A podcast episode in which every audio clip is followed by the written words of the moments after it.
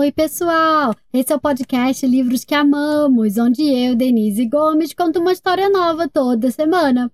O livro de hoje chegou recentemente aqui em casa e é tão lindo que eu tinha que trazer aqui para vocês no podcast. O livro se chama A Felicidade Aprisionada, escrito por Jean-François Chabas, ilustrado por David Sala, traduzido por Marcos Bagno e publicado no Brasil pela SM Editora. Quem apresenta o episódio de hoje é a Clara, que me mandou um áudio lindo. Clara, muito obrigada pela sua participação. Um beijo grande. E conta pra gente o que você tem a dizer. Oi, galera. Eu sou a Clara. Eu tenho seis anos e eu moro em Florianópolis. E hoje eu vou apresentar o livro A Felicidade Aprisionada. Espero que vocês gostem. Tchau, beijo.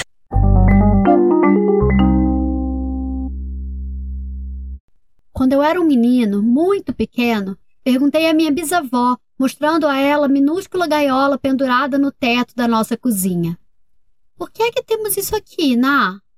Minha bisavó levantou o dedo, fino e enrugado como um gravetinho, e disse: Lial, escute bem. Essa gaiola é para o grilo do lar, uma gaiolinha de ouro.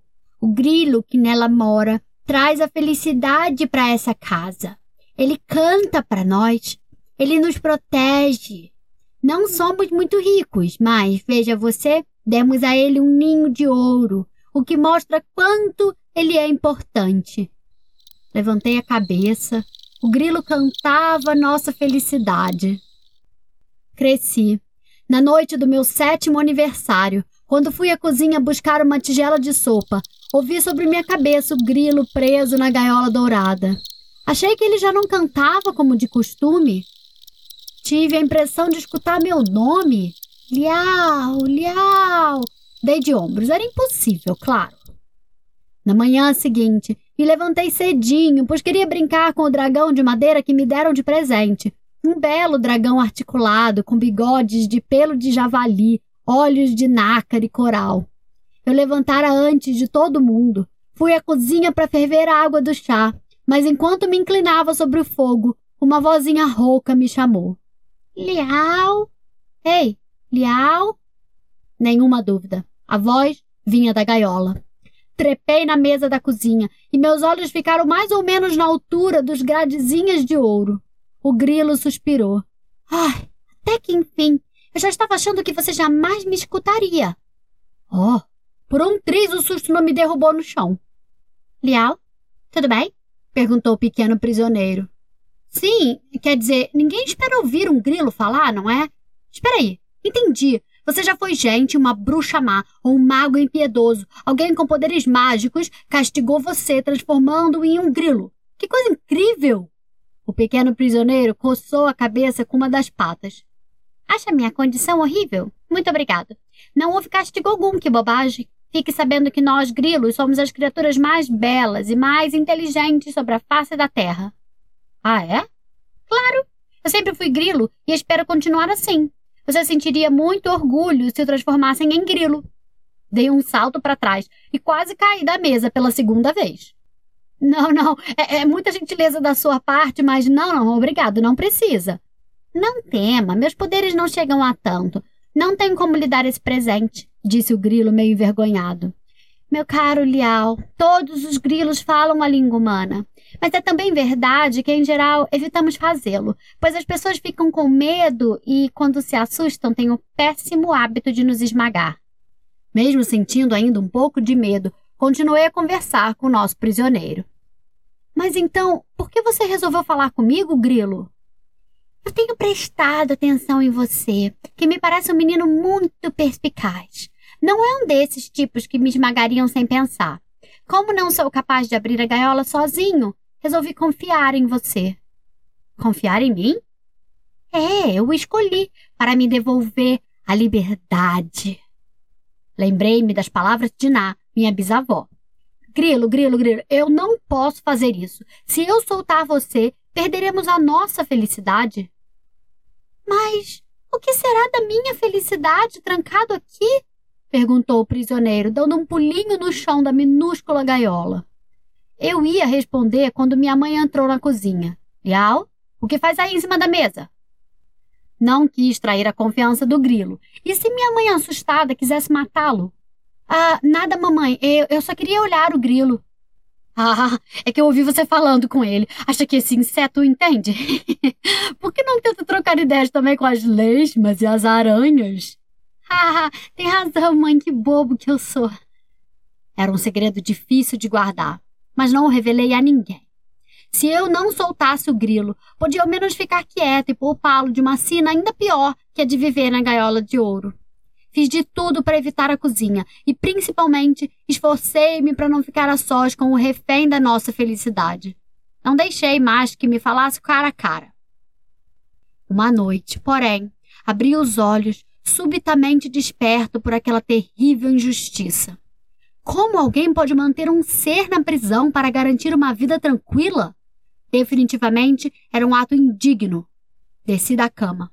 Alcancei a cozinha na ponta dos pés Subi na mesa e, na penumbra, abri a porta da gaiola dourada. Você está livre, grilo? murmurei. Depois, voltei para o meu quarto. Na manhã seguinte, fui acordada por gritos. Desci da cama esfregando os olhos e no corredor levei um encontrão do meu pai, que corria rumo à sala onde ficava o altar dos nossos antepassados. Uma fumaça grossa e espessa subia pelas paredes até o teto. Minha irmã também apareceu e me disse afobada: Uma vela queimou um pedaço de pano do altar. O fogo se espalhou pelo cômodo inteiro. Meu pai apagou depressa o pequeno incêndio. Mas para nós chineses, o altar dos antepassados é o que existe de mais precioso numa casa. Fazia muitos e muitos anos que acendíamos velas e nunca tivéramos problemas. É uma maldição, disse Ná, com o ar meio triste e assustado. Pensei então no grilo que eu havia libertado e me arrepiei de pavor. Foi na tarde do incêndio que minha mãe se deu conta da fuga do grilo. Todo mundo concordou. Já não era preciso procurar a causa do desastre. E uma vez que nossa felicidade havia escapulido, novas catástrofes viriam. À noite senti-me muito cansado, doente. Chamaram o médico que diagnosticou cachumba. Eu sentia dores e tinha as bochechas inchadas como as de um hamster. No dia seguinte, minha irmã caiu da banheira de esmalte e quebrou o dedinho. Na varanda, meu pai viu seu leque precioso que ele havia recebido do tio do primo do meu avô. Saiu voando por causa de uma súbita lufada de vento. Minha mãe pisou na toalha de seda vermelha que tinha ganhado em seu casamento e a rasgou. Pronto, não restava dúvida por uma loucura minha, a má sorte desabara em cheio sobre a nossa casa. Grilo maldito, eu me dizia. Bicho desgraçado vai ser nosso fim. Que idiota eu fui ao soltar você. No entanto, bem lá no fundo, embora lamentasse a onda de má sorte que estava nos atingindo, eu não conseguia esquecer a infelicidade do pequeno refém, tanto tempo preso para garantir a nossa felicidade. Guardar aquele segredo estava me pesando demais. Acabei por contá-lo a Ná. Achava que ela ia me bater na cabeça com sua sombrinha ou puxar minhas orelhas até eu ficar parecido com um elefantinho. Mas não fez nada disso. Hum, um grilo que fala. E você entende? Muito interessante, disse ela. Eu trouxe a desgraça para nossa família, exclamei, antes de me pôr a chorar. Oh, não. Não fique choramingando. O que você fez está feito. Soltando o grilo, ao menos você alegrou um prisioneiro. Uma gaiola é uma gaiola, mesmo que de ouro. Agora, vá até o grande templo rezar ao Buda. Peça a ele que o ajude a consertar o mal feito. Inchado desse jeito, vou parecer ridículo. Mas eu tinha que ir. Eu já sabia. Ninguém discute as ordens de Ná. Eu estava saindo à rua, com a cabeça enrolada num chale para proteger as orelhas do frio, quando uma telha da nossa casa caiu, quebrando a estátua de leão que guardava a porta de entrada. Para os chineses, o amuleto em forma de leão ou cão tem poderes mágicos e capacidade de afastar espíritos maléficos. Os desastres prosseguiam. Tomara que o Buda escute minhas orações, pensei. A grande estátua se erguia acima dos degraus do templo. Não sei se era minha consciência me pregando uma peça, mas achei sua cara bem brava. Voltando para casa, trazia o coração mais leve. Tinha falado longamente com o Buda.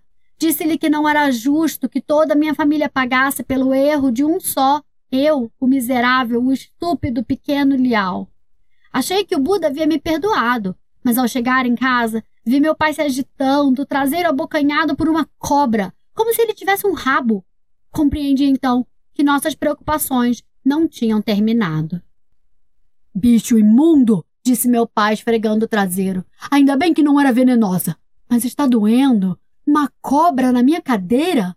Tudo isso porque o maldito grilo fugiu. O pior é que, pela tradição, devemos esperar três luas antes de procurar outro. Quem sabe o que acontecerá nesse ínterim?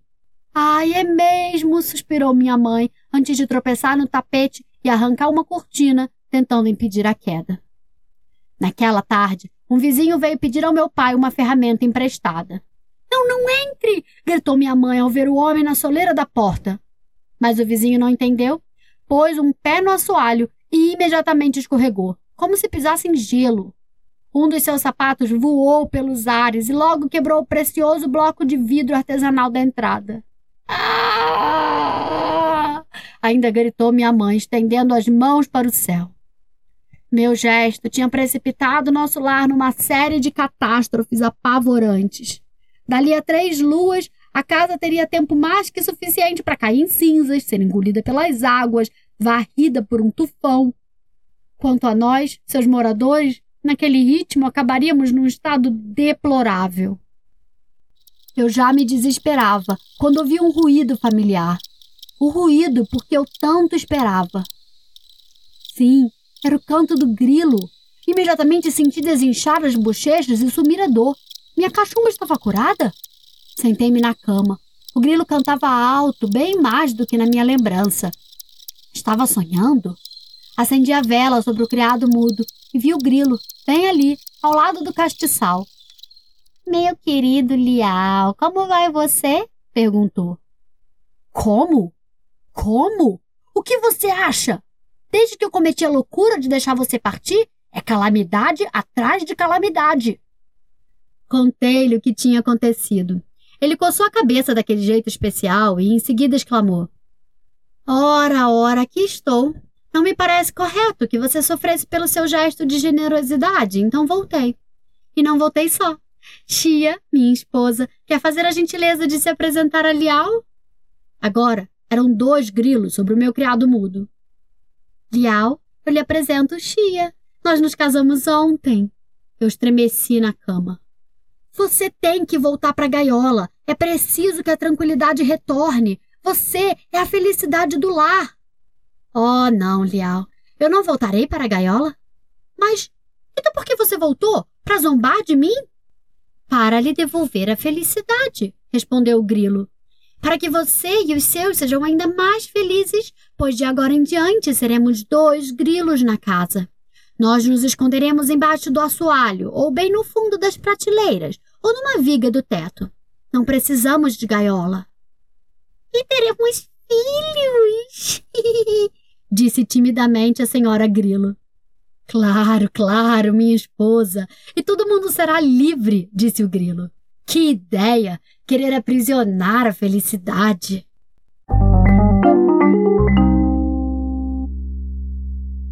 E aí, gostaram da história? O livro de hoje foi A Felicidade Aprisionada, escrito por Jean-François Chabas, ilustrado por Davi Sala, traduzido por Marcos Bagno e publicado no Brasil pela editora SM.